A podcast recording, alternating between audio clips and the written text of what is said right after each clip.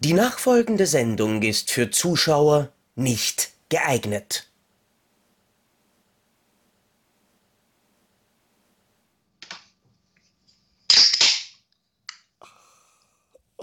Endlich mal ein angenehmes Geräusch vom Ende deiner Leitung. Au. Ah, ja, ja, Depp und Deppert. 132. Unglaublich, wir sind immer noch da. Ähm, meine Stimme ist immer noch da, nachdem jetzt letztes Mal Pumuckel letzte Woche ja lief. Ähm, äh, was für uns gestern war, weil ich fahre in Urlaub. Deswegen ist heute auch Clint nicht da, denn Clint ist mittlerweile seit heute Nachmittag im Katzenhotel sehr äh, zu seinem ja, Leidwesen, weil er da gar nicht hin wollte, natürlich und andere Katzen auch schon angefaucht hat. Mhm. Lass mich in Ruhe. Ähm, ja, ich fahre ins Ausland, ins tiefste Bayern. Also.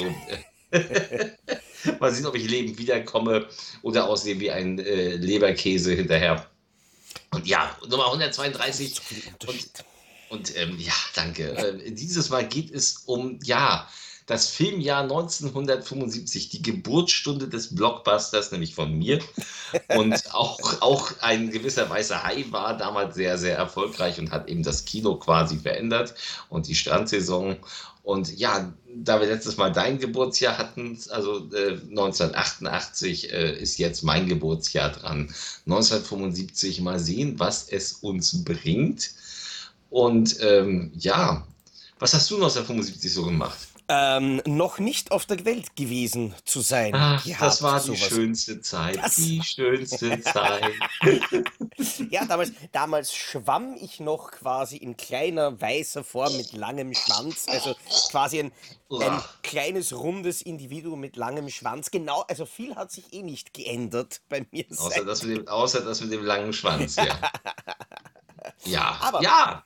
Ja, ich muss sagen, ich habe mich natürlich intensiv mittlerweile mit dem Jahr 1975 beschäftigt. Wir klicken uns ja auch heute wieder durch die OFDB, wo interessanterweise nur ähm, ca. 150 Filme aus dem Jahr überhaupt mit einer Endbewertung dastehen. Die restlichen, ich glaube, 700.000 Filme, also na, insgesamt 2400 circa, ähm, sind ohne Bewertungen. Die sind dann relativ unsortiert, ähm, sodass natürlich der ein oder andere Film, den wir kennen, untergehen wird. Wir werden, ich meine, vielleicht über Bruce Lee gegen die Supermänner kurz sprechen können, weil der ist mir gerade auf der zweiten Seite zufällig ins Auge geschossen. Aber ihr könnt natürlich in den Kommentaren wiederum eure äh, Nominierungen und die euch interessierenden Filme aus dem Jahr 1975 noch einmal ergänzen. Vielleicht kriegt der der ein oder andere so eine Schauempfehlung. Aber tatsächlich ist der erste Film, mit dem ich heute gleich einmal hineinstarten möchte, wahrscheinlich einer, den man auf meiner Liste von einem solchen Film ja erwarten würde. Dario Argentos Profondo Fondo Rosso,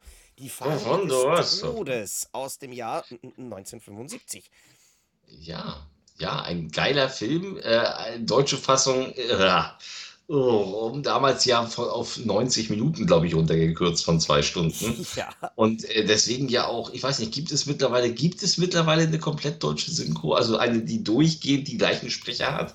Weil die alte Kinosynchro wurde damals ja aufgefüllt mit anderen Sprechern. Und das hat, das hat mich wahnsinnig gemacht, weil die Kinosynchro an sich geil ist, aber eben nur 90 Minuten.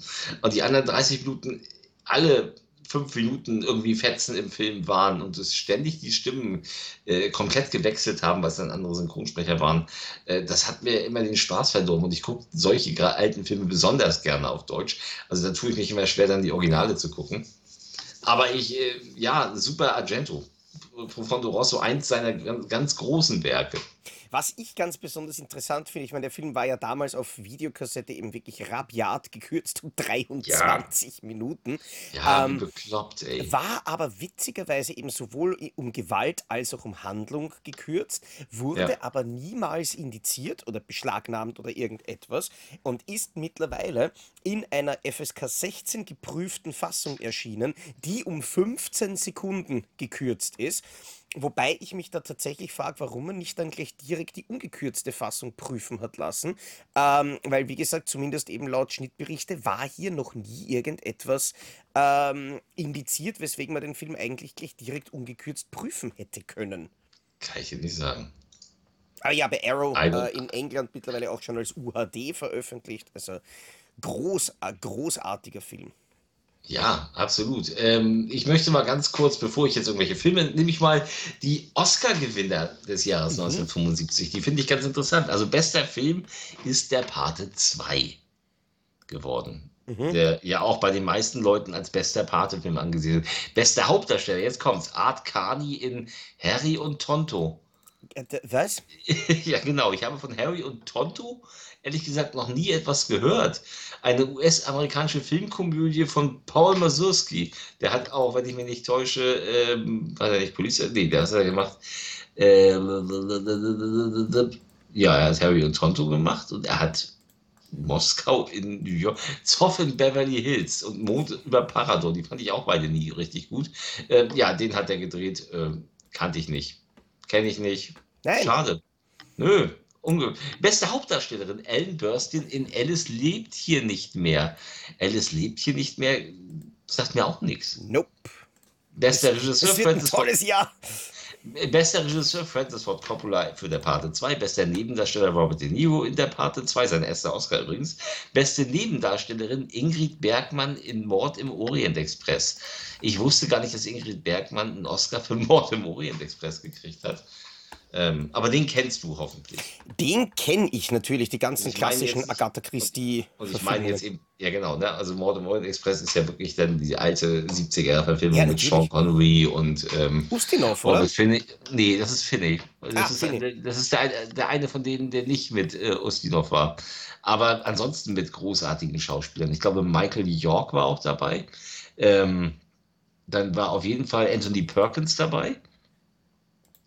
Und äh, ja, reihenweise namhafter Stars. Finde ich auch wesentlich besser, diese Verfilmung, als die, die später von Kenneth Branagh nachgereicht wurde. Die fand ich immer relativ lau. Ähm, beste Musik Nino Rota und Carmine Coppola für Der Pate 2. Beste Musikadaption Nelson Riddy für Der große Gatsby. Okay, Der große Gatsby ist, ist ein Begriff. Und bester fremdsprachiger Film Amarcord von Federico Fellini. Was- Was aber eben Ja. interessant ist, weil die meisten Filme, die da jetzt dann äh, 75 äh, Oscar-Preisträger sind, die wurden ja schon 74 gedreht. Also Ja, ja, das ist ja noch. Ja, ich wollte das nur er- erwähnen, was in 75 gewonnen hat, mal. Ja, mal was anderes. ja, aber es gibt so viele tolle Filme, die direkt aus 75 sind. Das ist wirklich ein Wahnsinn. Ja, natürlich der Weiße Hai.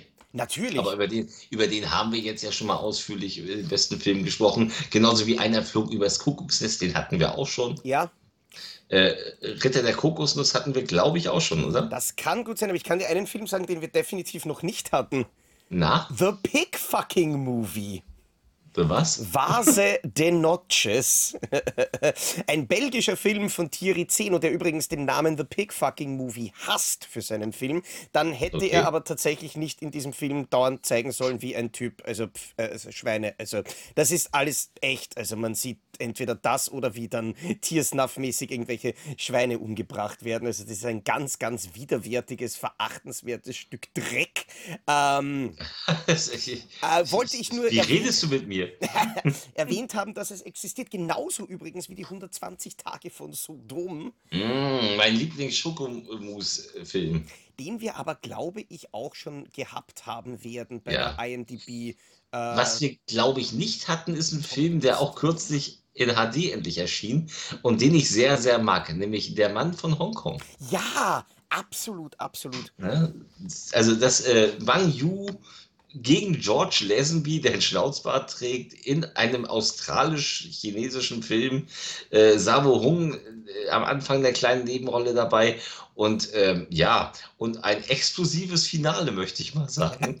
Äh, kennst du, haben wir uns irgendwann einmal, weil ich weiß, ich habe es letztens recherchiert und mit irgendjemandem darüber geredet, aber ich weiß nicht, haben wir uns in einer vorigen Folge schon einmal über wirklich diesen Pechraben-Film unterhalten? Das ist ja absolut unpackbar, was hinter den Kulissen bei diesem Film alles abgegangen ist.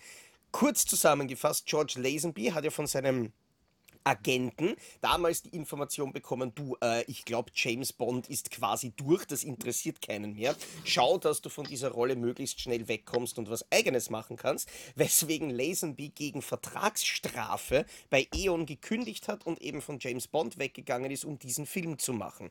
Sein, ähm, er ist übrigens bei diesem explosiven fin Finale dann tatsächlich in Flammen gestanden und ein bisschen verletzt worden.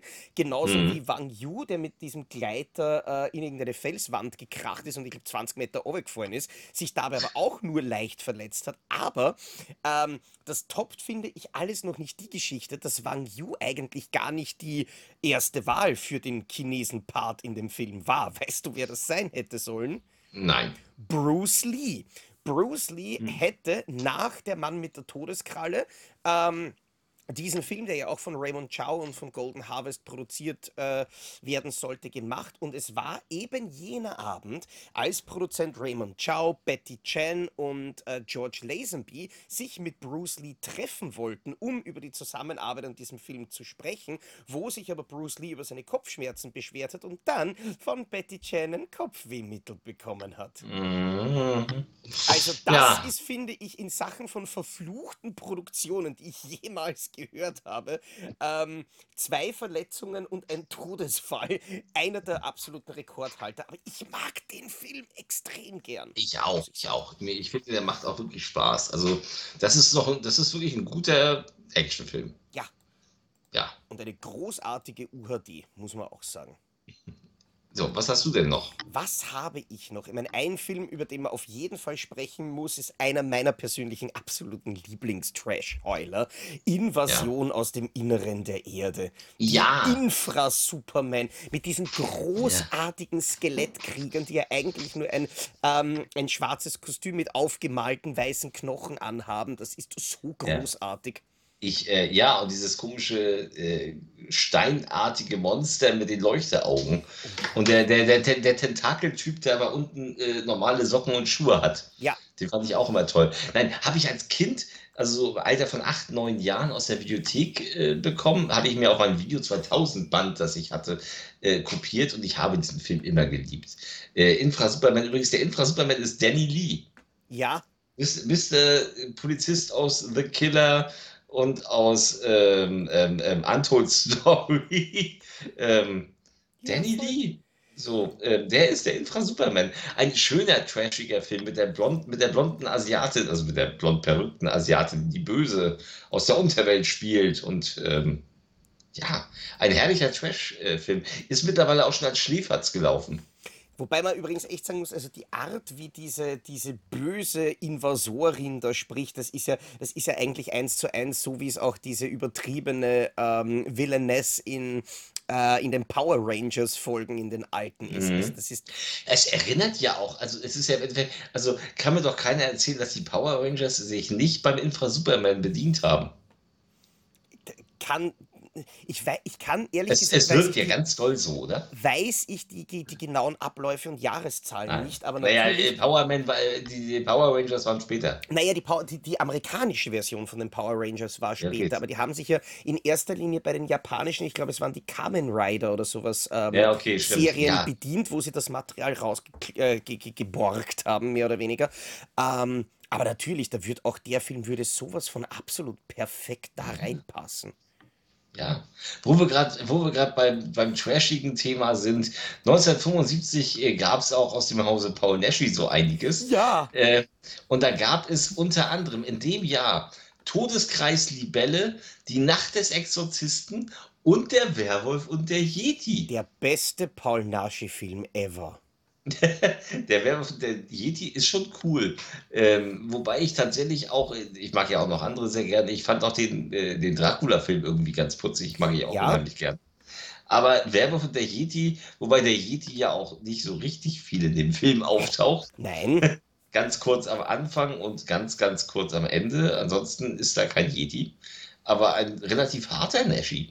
Ein harter Neschi, der, ziemlich sicher, dass damals in Deutschland nicht rausgekommen ist, weil die Labels Angst davor hatten, dass der beschlagnahmt wird ähm, mit dieser Rückenhäutungssequenz und so weiter. Wobei ich es auch nicht verste verstehen würde, weil normalerweise hätten sie das einfach damals rausgeschnitten. Und an der Qualität kann es definitiv nicht liegen. Ja. Blutgericht, äh, wie heißt der, äh, äh, Blut irgendwas der Zombies. Äh, Ja. Der ist ja wirklich beschlagnahmt worden als Nashi, der ja, Ja. der ja extrem harmlos ist. Aber Werwolf und der Yeti, muss ich echt sagen, war ich total froh, dass Schock den ausgegraben hat, weil der wäre ohne die Mediabook VÖ sicher an mir vorbeigegangen. Ja, übrigens äh, relativ zeitgleich mit Die Nacht des Exorzisten, Ja. äh, der, die ja auch, also äh, der auch ein lustiger Exorzismus-Rip-Off ist, Ja. macht auch unheimlich Spaß. Also äh, beide sind von Schock erschienen, beide mit super Synchro, ähm, sehr zu empfehlen. Absolut. Absolut. Was hast du sonst noch? Na, ich lasse dich jetzt wieder. Ach, jetzt bin ich wieder dran.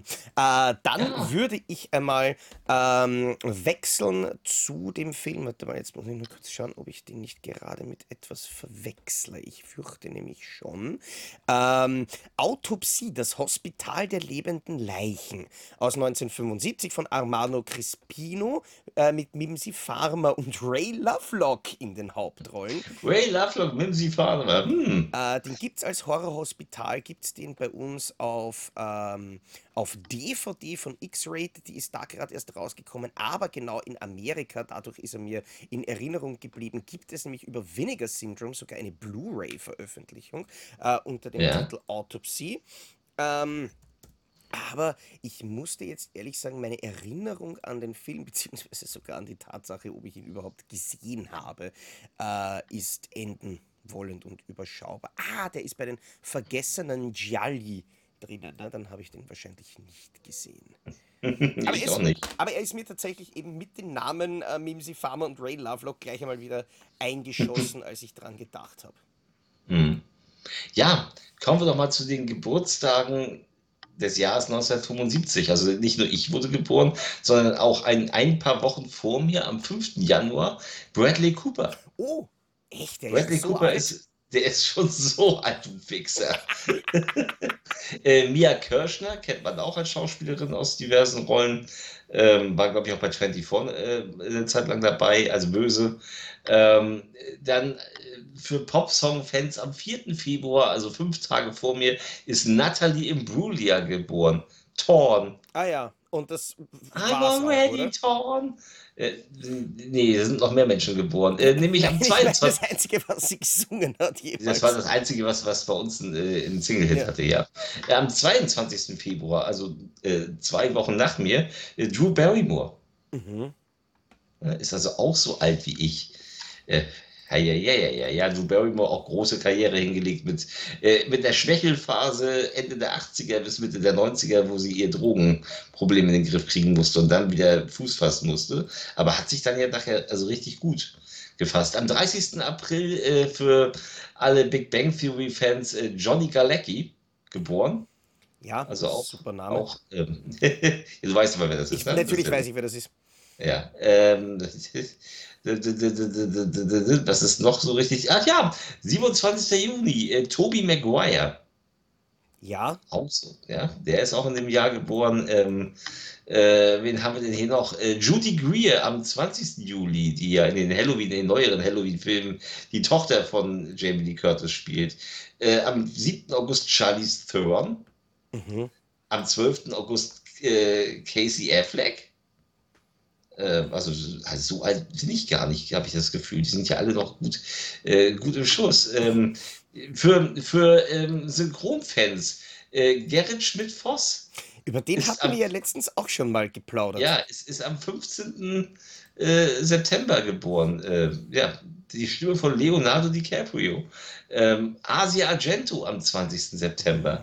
Ähm, also ganz viele berühmte Leute sind in dem Jahr. Ich bin, ich bin ein guter Jahrgang, muss ich sagen. Ähm, wen haben wir denn hier noch? Äh, Kate Winslet am 5. Oktober. Ähm, das ist alles uninteressant und kenne ich nicht. Kenn ich. Oh, jetzt eine der besten weiblichen Schauspielerinnen ever. Am 8. November. Du kennst sie und du weißt sie auf jeden Fall zu schätzen. Die große Tara Reid. hey, Hat die nicht in diesen Sharknados mitgespielt? Ja! Ja, und sonst? Oh, sonst hat sie davor in Düstere Legenden American Pie mitgespielt und diesem unsäglichen Uwe Boll-Film mit Christian Slater, Alone in the Alone Dark. in the Dark, das kann ich mich Ja, noch erinnern. ja, Ich ja. glaub, Ähm, Uwe Boll hat sie irgendwie als komplett talentamputierte, unsympathische Person beschrieben, kann das sein? Aber äh, noch, noch eine talentierte Schauspielerin, also die auch Oscar-würdig spielt, am 17. Dezember äh, und äh, Frau eines der größten Regisseure unserer Zeit, Mila Jovovich. Ah, äh, ich mach's, Ja, so, äh, man macht jemanden heiß und dann. ja, genau, da macht da macht's in meinem Kopf gerade wieder ein mächtiges Badaboom. Ja. Und am, am, zum Abschluss am 27. Dezember noch eine traurige Geschichte, nämlich Heather O'Rourke ist Ach, dort geboren. ja. Am 27. Dezember zweit- äh, 1975 geboren und im Jahr 1988 dann bereits äh, verstorben, im Alter von zwölf Jahren. Ja, an Darmverschluss. Ähm, der Polter oder auch an dem Poltergeist. Äh, Fluch, Hust, Hust.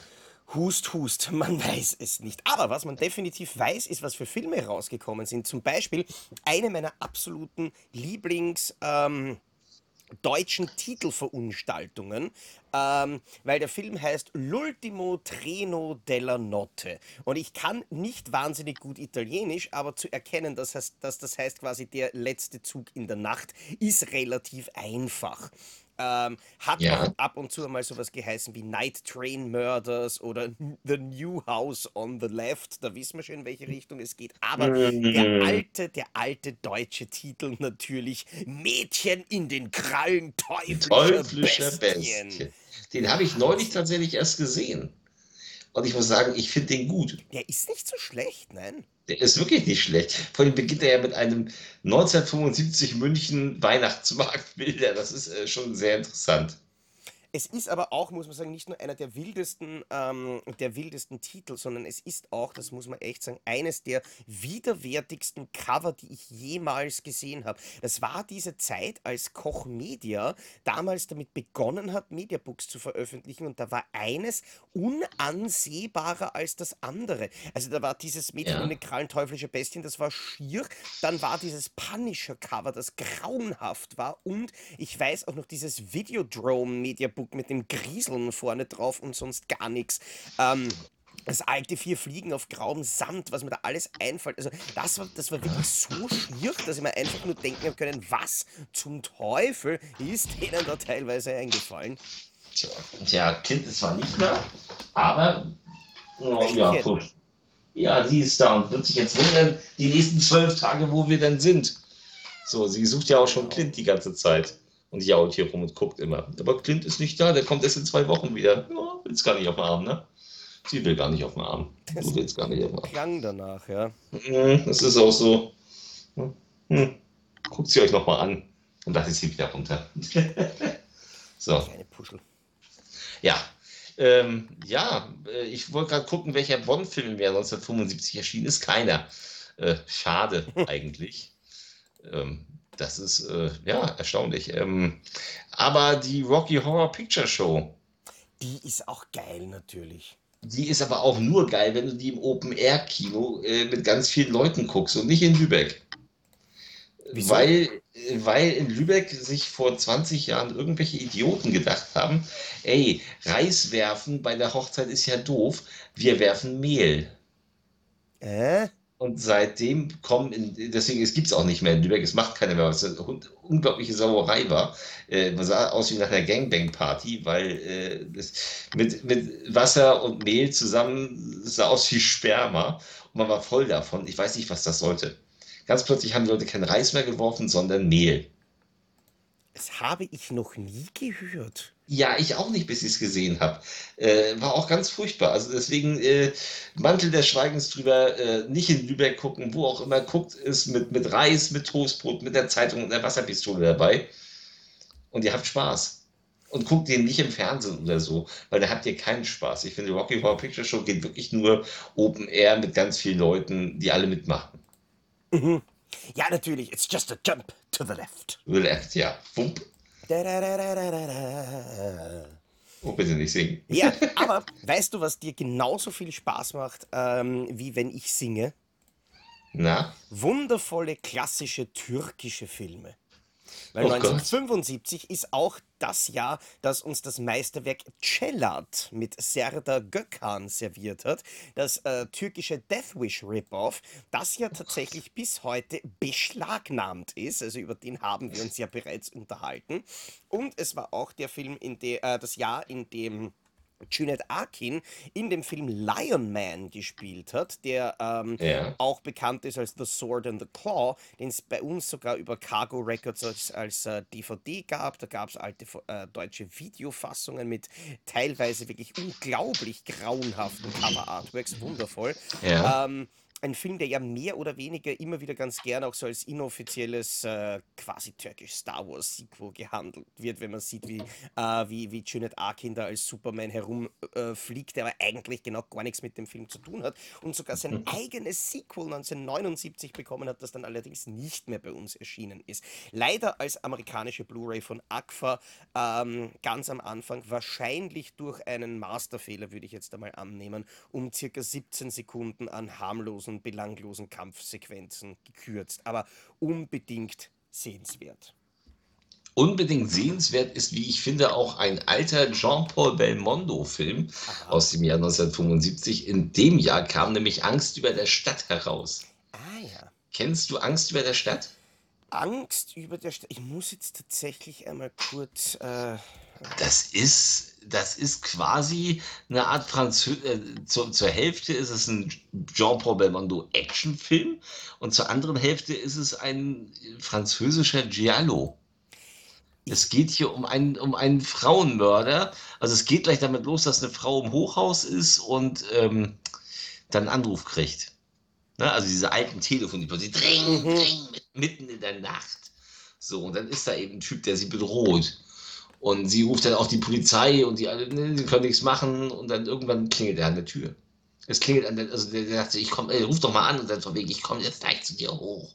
Und dann klingelt es bei ihr an der Tür und sie kriegt Panik und sie fällt aus dem Hochhausfenster. Übrigens eine ganz schlechte Rückprojektion. Sie siehst also, dass draußen gar kein draußen ist, sondern dass das Studiokulisse Ah, ja. ist.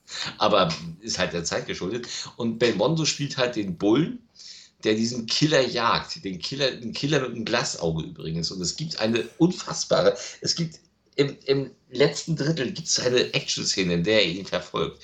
Und das ist unfucking fassbar. Das beginnt damit, dass sie über die Dächer von irgendeinem Haus mitten in der Innenstadt kraxeln. Und zwar ohne, du siehst, dass da keine Sicherung ist. Du siehst, dass Mhm. Jean-Paul Belmondo sich auf dem Hausdach da und denkst so, Alter, wenn der einen falschen Schritt gemacht hätte, wäre der Mus gewesen.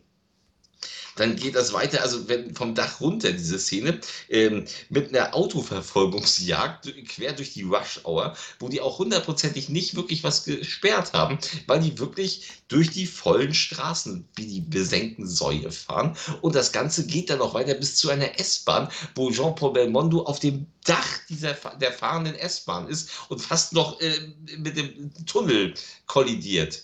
Äh, komplett irre, was die da hingelegt haben. Eine unglaublich geile Action-Szene. In Deutschland war der Film am Ende immer etwas geschnitten an Handlung.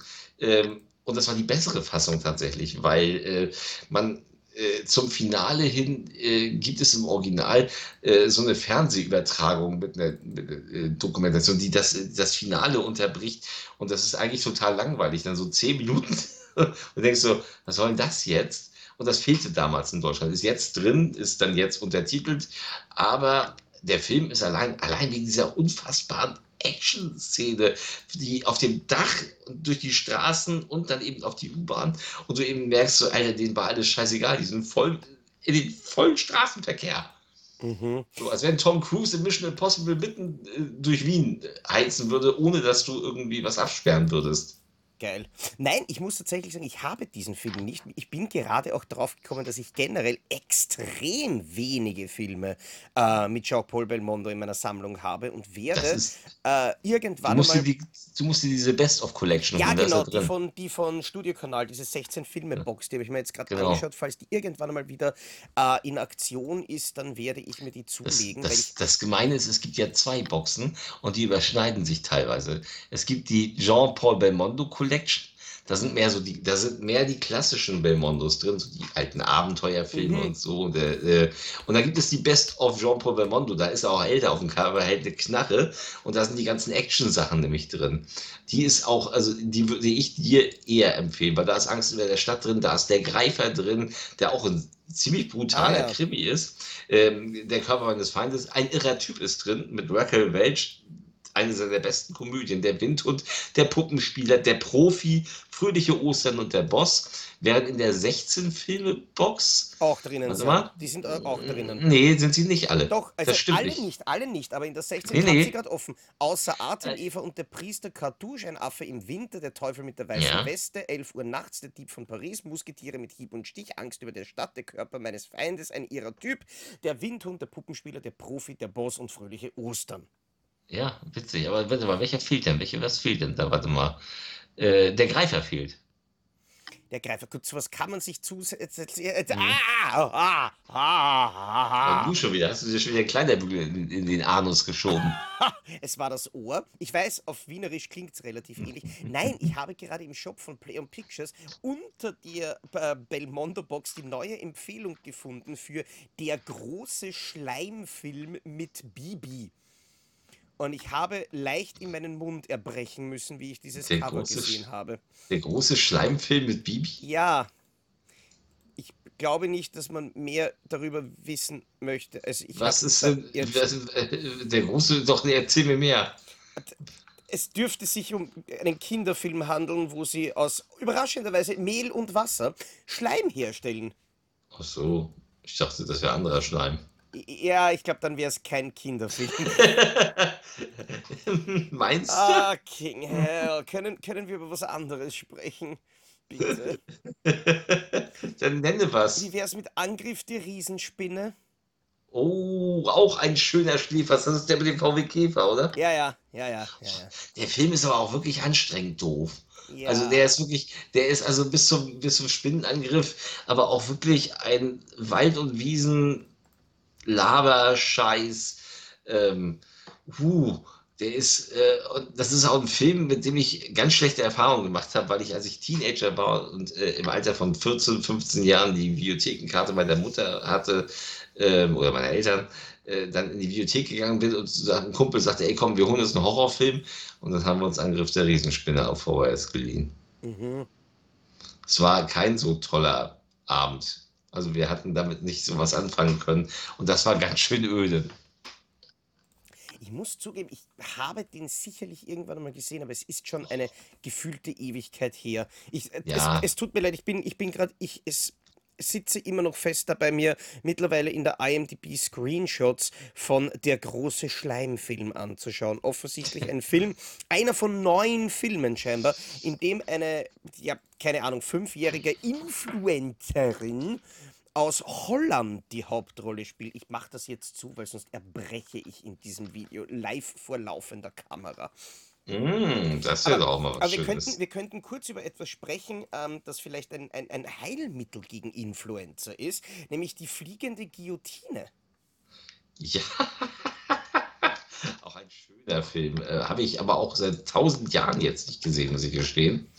Ähm, ich weiß auch aber nicht, welche von diesen fliegenden Guillotinenfilmen ich gesehen habe. Die fliegende Guillotine, die äh, taucht ja in ganz vielen Filmen auf. Immer wieder mal, ja. Ich meine, es gibt drei, die wirklich fliegende Guillotine heißen und die zusammengehören. Ja. Ähm, Aber das kam immer wieder mal und ich fand, ich fand auch dieses, dieses, die, ich habe keine Ahnung, dieser, dieser Eimer mit Ja. eigentlich diesen, diesen Killerteilen außen, wo diese, diese Schneidapparate außen wegstehen und dann aber trotzdem wird einem innen der Kopf abgesäbelt. Ich finde ja nicht, dass es aussieht wie ein Eimer, sondern wie diese 70er Jahre Lampenschirme. Das ist auch ein sehr schöner Vergleich, ja. Ja. So, da musste ich immer dran denken, wenn ich die gesehen habe. Irgendwie So, wieso töten die mit einem Lampenschirm? Ja, Ja, it's just me. Ah, herrlich, bist. Alter. Auch ein weiterer ganz, ganz wilder Film übrigens aus dem Jahr 1975 ist The Black Gestapo. Den habe ich definitiv nie gesehen. Ich glaube, man braucht auch über diesen Film nicht wahnsinnig viel erfahren, weil ich glaube, alles Nennenswerte ist im Titel bereits erhalten, enthalten. Meinst du? Das Ja. klingt wie ein, wie ein anspruchsvolles Sozialdrama. Auch Ghetto Warriors genannt, ist es ein, ein Krimi-Thriller. Okay. Ähm, mit aber, glaube ich, niemanden, den ich kenne, ist auch damals äh, auf Video wirklich bei uns erschienen unter beiden Titeln. Und ähm, irgendwo merke ich nicht, äh, doch indiziert ist er. Hätte mich auch irgendwie gewundert, wenn ein Film mit diesem Titel nicht indiziert worden wäre damals. Ja. Ja, hast Ja, du komm, noch Nettes? kommen wir doch, ja, kommen wir doch mal zur, äh, zu den Erfol zehn erfolgreichsten Filmen in Deutschland in 1975. Was wird da wohl Platz 1 gewesen sein? Äh, Das ist ich, nicht so schwer. Ich würde tippen, es, es war ähm, der graue Hase. Ja, es war der Weiße Hai. Ja. Äh, sieben Millionen Zuschauer hat er angelockt. Äh, zweieinhalb Millionen Zuschauer weniger. Äh, und das ist auch etwas, wo man sich fragt, echt? Äh, das war der zweiterfolgreichste Film des Jahres, ist äh, die Bud Spencer und Terence Hill Komödie Zwei Missionare, Mhm. den ich übrigens nie für einen der wirklich guten, das ist das, wo die Pater spielen, die, äh, ja, Ich muss wirklich immer noch zu meiner Schande gestehen, ich habe so gut wie keinen einzigen Bud Spencer und Terence Hill Film bewusst und ganz gesehen. Als Kind immer mal wieder hängen geblieben, äh, im, im Fernsehen, wenn was gelaufen ist, ab ab und zu ein bisschen abgelacht drüber, aber noch nie wirklich komplette Filme. Ich habe natürlich die ganzen Boxen hinter mir stehen. Ich bin nur noch nicht dazu gekommen, das irgendwann einmal nachzuholen. Muss passieren. Definitiv, definitiv. Ähm, Platz 3, 4,2 Millionen Zuschauer. Jean-Paul Belmondo in Der Unverbesserliche. Eine, ja, Krimi, eine Gaunerkomödie, den ich auch ganz gut in Erinnerung habe. Äh, auf Platz 4 mit 4,1 Millionen Zuschauer. Frankenstein Junior von Mel Brooks. Einer der wenigen Mel Brooks-Filme, die ich auch wirklich mag. Ja, ich bin auch nicht unbedingt der größte. Ich bin kein Fan großer, kein, musste ich gerade wieder feststellen, äh, als ich Silent Movie gesehen habe von Wicked Vision, rausgekommen, äh, Traumveröffentlichung. Ne? Dieser, dieser, dieser Stummfilm ist eine Traumveröffentlichung äh, mit äh, ja, rekonstruierter deutscher Bild, Bildspur, weil das sind ja alles Einblendungen, es wird ja nicht gesprochen im Film. Ähm, aber vom Humor her nicht meins. Also Mel Brooks waren nie meins, aber das ist Geschmackssache. Ich hatte Spaß mit Silent Movie, aber ich verstehe, ich verstehe, was du meinst. Der Humor ist halt relativ speziell. Ich liebe seine Ja. Producers, ähm, beziehungsweise ja, Young Frankenstein, Robin Hood, Helden in Strumpfhosen, Spaceballs. Also es gibt viel, viel, viel zu lieben in der Filmografie von Mel Brooks, aber Ja. auch wirklich einige Sachen, die finde ich nicht so zünden, wie sie zünden könnten.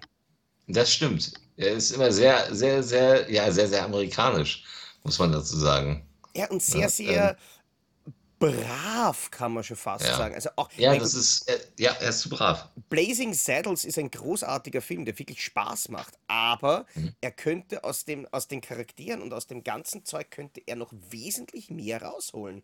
Ja. Äh, Jetzt für dich Platz 5, äh, deine Lieblings-Wix-Vorlage, die Geschichte der O. Ha! Äh, Äh, O. oh. Äh, Platz, Platz 6. Hab ich, glaube ich, auch noch nie gesehen. Platz 6, ähm, der deutsche Titelbeschiss äh, Nobody ist der Größte, der keine Fortsetzung zu Mein Name ist Nobody ist, aber mit Ter ein Film mit Terence Hill ähm, und Klaus Kinski. Ja. Aber der, ich fand Nobody ist der Größte immer schwach. Äh, Platz 7, Mandingo. Apropos der Größte, ähm, im Ja. Jahr 1975 kam auch ein Film raus namens Das größte Rindvieh weit und breit. Finde ich, das solltest du wissen. Das äh, War ja, eine. Dokumentation über deine Geburt. Ja, sehr schön. Äh, Platz 8. Ein Film, wo ich immer noch kotze, dass die Kinosynchro einfach nicht rauskommt. Flammendes Inferno.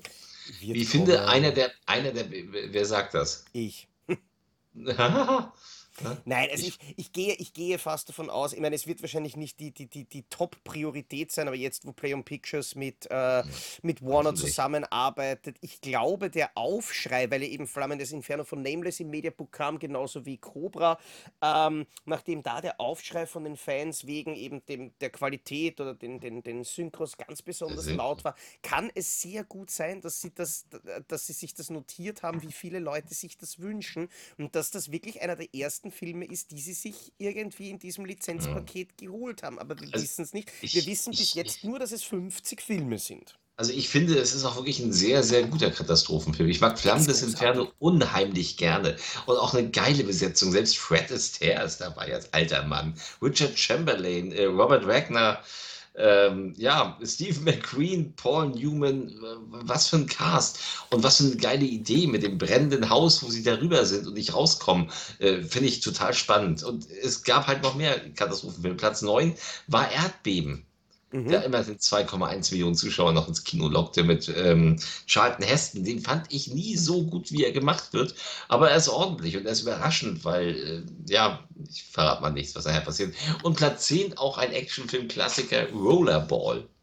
Ja. Ne? Hat Wo ich gar nicht wusste, dass er so. es gibt ja von, von Cape Light diese, diese sauteure, diese, diese geile Box, mhm. diese Premium-Box. Da sind beide Fassungen drin tatsächlich. Ja. Ähm, aber eigentlich hat es nur der erste verdient. Absolut. Ich habe ja. keine Ahnung, was man sich dabei gedacht hat, weil es eigentlich wirklich ein komplett unnötiges äh, Remake ist. Ja. Das braucht einfach niemand. Nein, absolut nicht. Und dann, und dann natürlich noch äh, mit FSK 18 abgestraft. Ja, nee, ist klar. ja. Ja, was hast du als nächstes? Eines muss ich tatsächlich noch erwähnen, äh, was, was nur ansatzweise zum Thema Film 1975 gehört. Aber 1975 war auch die Geburtsstunde einer der wahrscheinlich bekanntesten, kultigsten österreichischen Fernsehserien ever, die dann später, okay. äh, ich glaube 40 Jahre oder so danach, ähm, 30 Jahre danach dann noch einmal verfilmt wurde auch. Aber ja. ein echter Wiener geht nicht unter. Edmund Sackbauer. Der Wer? Edmund Sackbauer, genannt Mundel ist ein echter Wiener geht nicht unter, gespielt von äh, Karl Merkatz, absolut großartig. Das ist diese, dieser Urwiener, der halt dann so Dinge sagt wie, mein Bier ist nicht deppert, du bist deppert, du Trottel. Ich geb da mhm. Watschen, dass der 14 Tag der Schädel wogelt. Das ist halt derjenige, ähm, weißt du, gestern auch schon so deppert?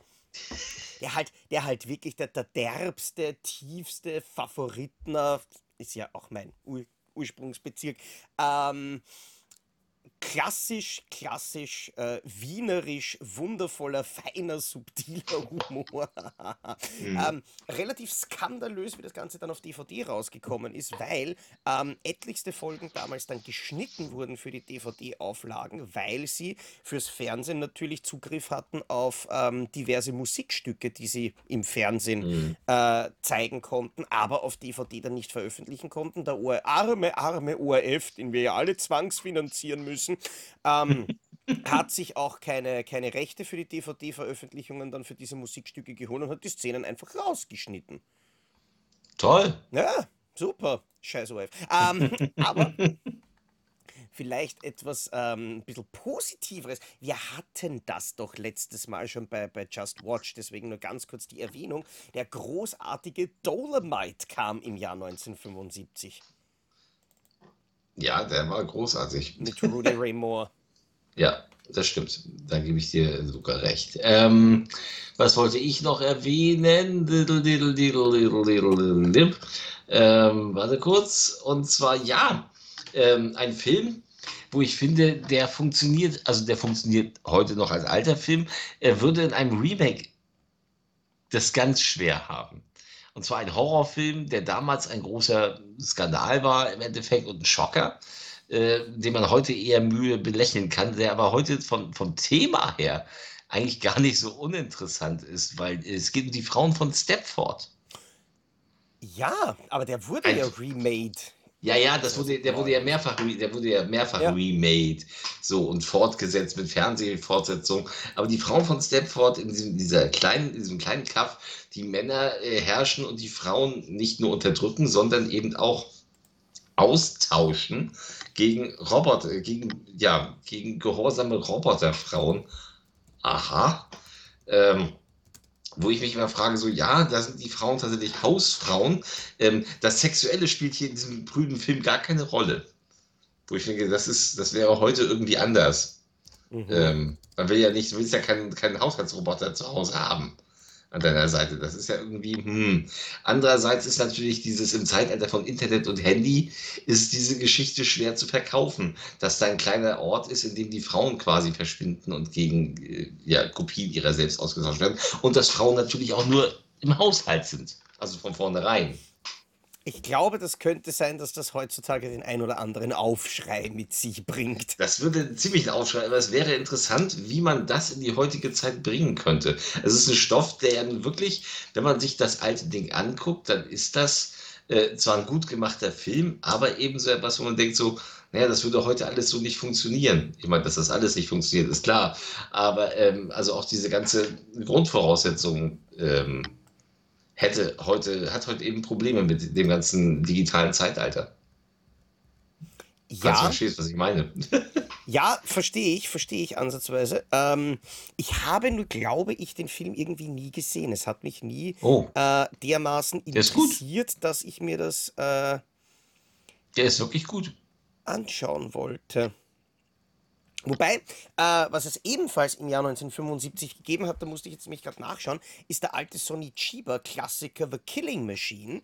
Ähm, mhm. Den wirst du wahrscheinlich nicht kennen, weil der ist bei uns nie veröffentlicht worden. Aber nee ist ein ziemlich cooler Sonny Chiba-Film, der nämlich auch, ähm, wenn ich das jetzt nicht verwechsel, weil der ist auf der amerikanischen Blu-ray mit Show, äh, Shoguns Ninja gemeinsam drauf. Und es kann sein, dass ich die zwei Filme jetzt verwechsel, weil es ist, ich glaube, fast 20 Jahre her, dass ich die beiden am selben Abend hintereinander gesehen habe. Aber ich glaube, dass es der war, äh, der am Ende dann auch so eine Szene hat, wo in bester Bruce Lee-Manier quasi der, der Sonny Chiba einfach nur ein Haus nach oben geht und sich ähm, durchprügelt und alles niederreißt, was ganz, ganz offensichtlich viele Sequenzen hat, ähm, die auch Quentin Tarantino für seinen Kill Bill inspiriert haben. Also auch das mhm. ein Film, den man nicht unerwähnt lassen sollte. Tja, ja.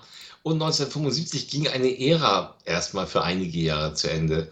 Denn der letzte Godzilla-Film, der ja, ja ist es die Showa-Staffel? Ich komme den Namen immer durcheinander. Ja. Äh, ja, genau, die Showa-Staffel, die ähm, in der, ähm, ja, Hiroshio Honda und äh, Jun Fukuda sich immer die Klinke in die Hand gaben und gegenseitig inszeniert haben.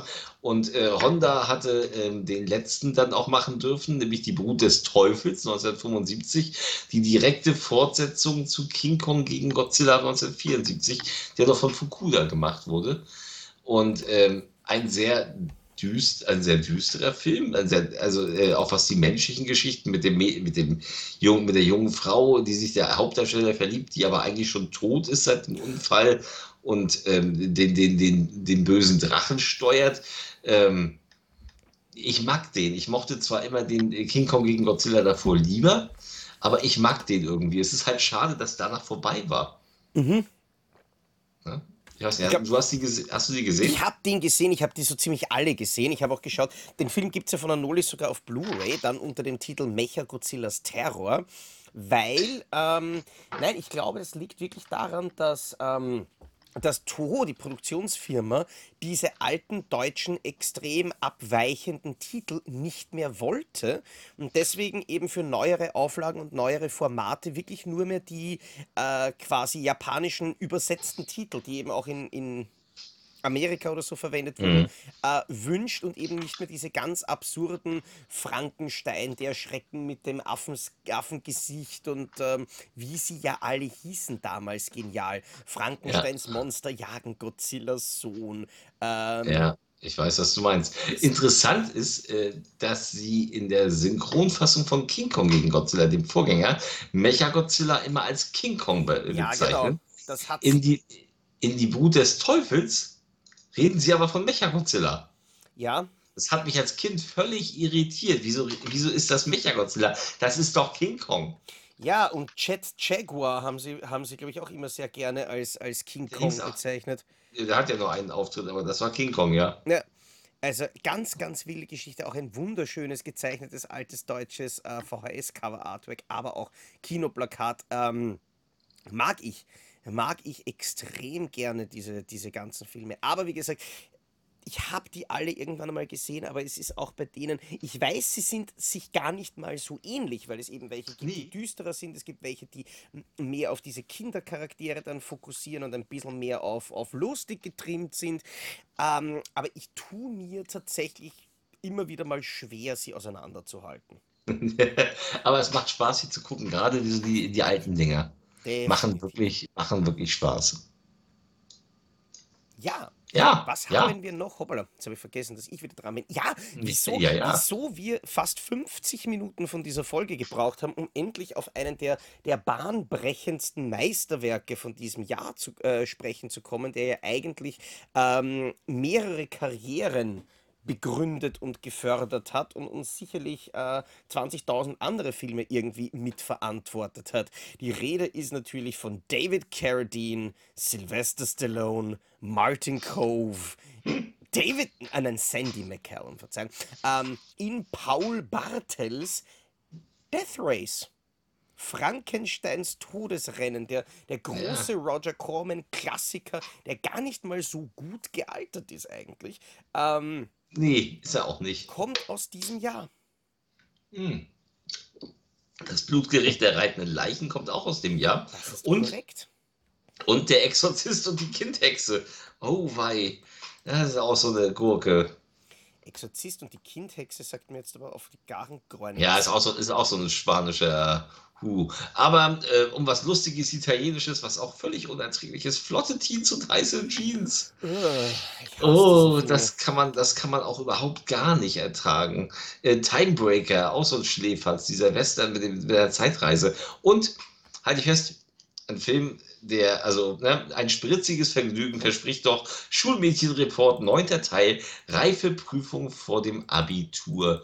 Da muss man sich auch heute an den Kopf fassen bei solchen Titeln und dann immer so die Mädchen, die ja dann Minderjährige darstellen sollten. Gott sei Dank waren es dann auch keine Minderjährigen, aber was ist denn das für eine Fantasie? Die Reifeprüfung vor dem Abitur. Da werden doch wieder irgendwelche Lehrer mit den Mädchen Hoppe Hoppe Reiter gespielt haben. Ich habe tatsächlich keine Ahnung, weil ich keine einzigen von diesen ähm, Flotte Teens oder Schulmädchenreport oder Hausfrauenreport oder wie auch immer. Flotte, Flotte Teens, um das ganz kurz, ist, ist ja italienische alberne Komödie mit, Ja, so genau. alberne, mit so albernen Italienern und dann eben die blonde Italienerin hier, Gloria Guida, die sich immer wieder, die immer wieder blank gezogen hat. Harmlos. Also wirklich harmloser Blödsinn. Aber Schulmädchenreport, neunter Teil. Ich glaube, ich musste mal den zweiten oder so gucken. Ähm, und da ist mir, das habe ich nicht ausgehalten. Ich habe es nicht ausgehalten, weil da ist dann irgendwie so der Papa in der Badewanne und dann kommt die Freundin der, der Tochter ist auch im Badezimmer und sie zieht sich dann aus und er so, komm mal zu Papa in die Wanne und dann hüpft sie da rein. Denkst du so, Hä? genau das war mein Gedanke. Äh, so, äh, also äh, ganz, ganz schmutzige, eklige, äh, pädophile Fantasien, wo man denkt so, äh, Leute, äh, geht's noch? Was stimmt denn Warum nicht mit euch? Ja. das? Warum war, warum war das damals so? So, weil Pornos verboten waren denn sowas? Äh, Apropos Dinge, die verboten waren oder zumindest indiziert, ähm, wir haben auch noch nicht gesprochen über das Meisterwerk Ilsa, She-Wolf of the SS. oh, ich bin gar kein Fan von diesem Film. Also ich weiß nur, dass diese, diese äh, Flucht aus dem Lager gegen Ende wirklich herrlich grottenschlecht inszeniert war mit, äh, mit ganz offensichtlichem Danebenprügeln und Leute, die theatralisch Okay. von irgendwelchen Explosionen umfallen. Aber ja, ganz einfacher Nazi-Exploiter, ähm, der damals eben in den, in den 70er Jahren noch relativ weit verbreitet war. Hm, Ja. Ja, so langsam gehen mir jetzt auch bei 1975 so die Filme aus, die mich jetzt. Echt, ich habe, Ja. ich habe tatsächlich noch viele Sachen. Ja, dann, dann, dann, dann, dann nenn doch noch ein paar. Und was witzig ist, weil 1975er quasi das Jahr war, in dem die Showa-Ära von den Godzilla-Filmen eingeschlafen ist, aber so schöne Kaiju gab es noch einige. Hast du beispielsweise das tatsächliche Meisterwerk Frankensteins Kung-Fu-Monster gesehen? Ja, das habe ich gesehen, Der klar. kam über Retrofilm und das ist einer der spaßigsten ähm, von diesen Filmen, die ich jemals gesehen habe. Ich liebe den. Okay. Ich habe den nicht mehr so auf dem Zettel. Den fand ich absolut, absolut großartig. Ähm, was habe ich da noch? Ähm, na, gar, doch gar nicht mehr so viel. Aber wo wir gezeichnet sind von Ralph Bakshi, äh, Coonskin. Habe ich auch, das ist auch einer von denen, die ich nicht gesehen habe von ihm. Ich habe andere gesehen, aber den nicht. Ich weiß jetzt auch tatsächlich gar nicht, ob ich den gesehen habe, aber es ist quasi gezeichnete, äh, gezeichnete Blaxploitation Okay. äh, von Ah. Ralph Bakshi, was, was, was ein ziemlich orges ähm, System ist. Wir haben aber natürlich, nachdem wir den Mann von Hongkong besprochen haben, den Tod von Bruce Lee, ähm, war 1975 auch ein Jahr, in dem es relativ viel Bruce Exploitation gegeben hat. Zum Beispiel Goodbye Bruce Lee. Hilfe. Goodbye, Bruce Lee. Wenn Sie es mal ehrlich gemeint hätten. Ja, den habe ich, ich. Wieso habe ich das in drei verschiedenen Fassungen? Ähm, was, was bei diesen Filmen halt immer ganz besonders absurd ist, ist, äh, man hat niemals eine Ahnung, was man bei diesen Filmen bekommt, weil er hat FSK 16, der läuft 79 Minuten. Heißt das jetzt, dass der ungekürzt ist oder dass der gekürzt ist? Ähm, es klingt ein bisschen verdächtig, aber auf der anderen Seite haben sich diese Filme ja das Material sowieso generell irgendwo zusammen ähm, äh, gesucht. Alles, alles Ja. relativ wüst, muss man sagen. Tja. Ja, was hast du noch? Ich habe nichts. Wie wär's mit Mörderhaie greifen an? Oh Gott. Den habe ich mal gesehen, damals aus der Telerent-Videothek. Ich weiß, dass der nicht gut war.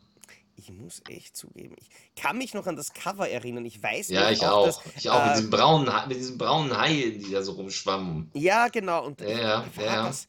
Nein, das war Ich hab nicht den gesehen, das- aber als Kind. Es war nicht das Cover, das X-Rated dann für einen anderen Hai-Film verwendet hat. Das war, glaube ich, das war irgendein anderer, ähm, wo sie sich ein Cover geborgt haben. Oder was habe ich hier noch? Das Omen des Bösen. Ja. Das ist auch ein, ein wundervoller, äh, relativ harter eigentlich Shaw Brothers Film. Ähm, Ja. Der, der, genau, da gab es einige, einige schöne Special Effects, die damals in der alten VHS-Fassung noch gefehlt haben. Karato von den Shaw Brothers. Ähm, Karato. ja.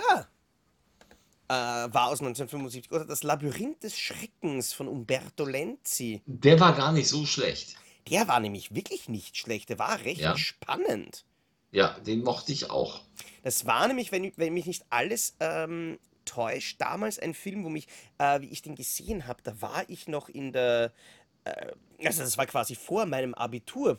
Wenn ich gewusst hätte, was ich in dem Alter offensichtlich alles machen hätte können, wenn ich die Schulmädchenreports schon gekannt hätte. ähm, ich glaube, einer der frühesten Filme, die ich gesehen habe, wo wirklich so mit, mit forensischen Methoden und so CSI-esque auch teilweise ermittelt wird. Ich habe es kaum noch auf dem Zettel. Ich habe so, ich habe mal eine Zeit lang ganz viele Giallos geguckt und habe viele durcheinander gebracht. Aber ich weiß, dass der gut war. Ja, genauso übrigens, wo wir bei, bei ähm, Italienern sind, das Ultimatum läuft ab. Der kam von, von Anolis in der Hardbox-Series mit äh, Franco Gaspari von Stelvio Massi, ein Krimi. Okay. Der war auch ziemlich cool. Hm.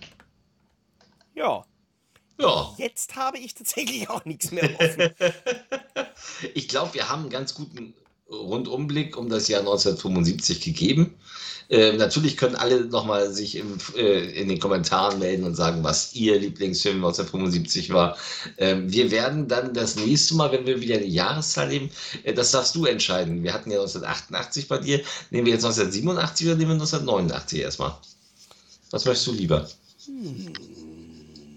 Wollen wir, wollen wir tatsächlich gleich in der nächsten Folge schon wieder. Nein, nein, ein nein, nein, nein, nein, nein, nein, nein, natürlich nicht. Aber wir können ja schon mal sagen, was wir demnächst dann nehmen, oder Ja, nicht? ich würd, dann dann würde ich sagen, gehen wir einfach immer nach vorne. Okay. Ähm, weil irgendwann einmal werden dann bei, von deinem Jahr, werden wir dann bei meinem Jahr angekommen sein und dann können wir von deinem Jahr zurückbauen. Okay, also gehen wir jetzt bei dir jetzt 1989. Wird dann das nächste Mal, wenn wir wieder äh, uns um, ja, um Filmjahre Um ein Jahr. Das wird, das wird jetzt nicht, ich gehe jetzt erstmal in Urlaub. Ihr werdet es gar nicht merken, weil diese Folge rauskommt an dem Tag, an dem ich aus dem Urlaub zurückkomme. Praktisch. Praktisch. Äh, wir nehmen dann gleich die nächsten Tage dann wieder zwei Folgen auf, damit wir so ein bisschen was im Petto haben. Da wird sicherlich eine Zombie-Folge bei sein. Mal sehen, was wir uns noch aussuchen. Wir haben ja ganz viele Themen, die wir auch mal angebrochen äh, hatten, wo wir sagten, da kommen noch Fortsetzungen. Vielleicht finden wir da was. Ja, natürlich, aber ich muss tatsächlich noch mal ganz kurz ähm, reinwerfen, dass es ein paar Filme gibt, die wir, glaube ich, gar nicht erwähnt haben. Äh, ich weiß Ja, nicht, ob wir natürlich. die drei Tage des Kondor zumindest angesprochen haben. Aber den haben wir, Hundstage. den, aber die haben wir beide bei den besten 250 gehabt, wenn ich mich nicht täusche. Deswegen, deswegen habe ich sie gelassen. Kann gut sein. Hundstage mit Al Pacino war sicher auch wunderbar. Ja. Aber zwei Filme möchte ich tatsächlich noch ganz kurz ansprechen. Ja, klar. Ähm, der eine ist Morte Sospetta di una minorenne, ähm, Gesundheit. De Death of a Minor. Ähm, der, die, der Titel, der damals noch von Satsuma, der, äh, der Startschuss war für die Italian Genre Cinema Collection. Diese ähm, Digipacks, die dann mit der dritten Nummer von Camera Obscura übernommen wurden und wo jetzt diese ersten Satsuma-Titel wirklich schweineteuer sind. Ähm, Mhm. gibt in England eine Blu-ray von, von Arrow Video, ein, ein Sergio Martino Giallo-Klassiker mit Mel Ferrer zum Beispiel. Der, ähm, es ist Ewigkeiten her, dass ich den gesehen habe. Ich glaube, ich habe den sehr spannend in Erinnerung. Ähm, Genauso wie ich auch mir jetzt nicht ganz sicher bin, ob und wann ich den das letzte Mal gesehen habe, aber Nachtblende mit Romy Schneider. Den habe ich nie gesehen. Das weiß ich noch. Der kam damals nämlich dann auch nur gekürzt auf Video. Ja. Ähm, Mit FSK 16 Freigabe sogar ungeprüft nur gekürzt. Auf DVD gibt es ihn mittlerweile ungekürzt. Ähm, ganz äh, lustig. Ähm, ja, aber wie gesagt, mehr, mehr habe ich auch nicht mehr. Deswegen würde ich sagen, Krischi, genieß deinen Urlaub, der ja jetzt quasi schon wieder vorbei ist. Also ich hoffe, du hast ihn genossen. Ich hoffe, es war bei dir ein bisschen anders ähm, als bei mir die letzten, also letzt, tatsächlich die letzten Wochen jetzt von der Aufzeichnung her, weil wir waren Ja. äh, in Italien, in Grado genauer gesagt, und dort hat es jeden Tag einmal mindestens, aber glücklicherweise wirklich immer nur eine Stunde oder so runtergepisst ähm, aus den Wolken. Das war Okay. unpackbar.